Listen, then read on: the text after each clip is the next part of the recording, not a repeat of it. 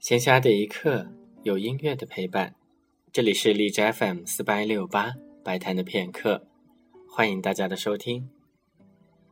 在前面两期的节目当中，我们为大家播放的是西贝柳斯的小提琴协奏曲。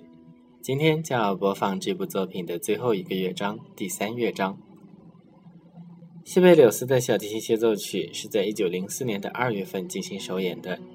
原计划是要邀请一位叫做威利·布 s t e r 的小提琴家在柏林进行演出，但是出于经济上的考虑，西贝柳斯将首演的地点改在了芬兰的首都赫尔辛基。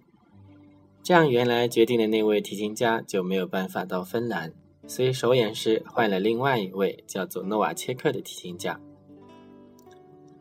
演出的原始版本在首演之后，西贝柳斯也对他的作品进行了一些删节。推出了一个新的修订版，这个新的修订版在一九零五年的十月又在柏林进行了演出，指挥的是大作曲家理查德·斯特劳斯。因为这次的演出原来决定的 b u m e s t e r 再次没有时间，所以最后由乐队的首席进行了独奏。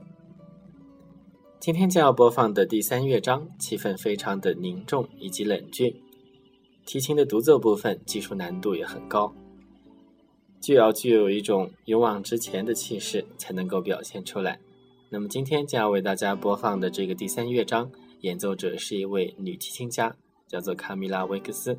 下面就请大家一起来欣赏西北柳斯的小提琴协奏曲第三乐章。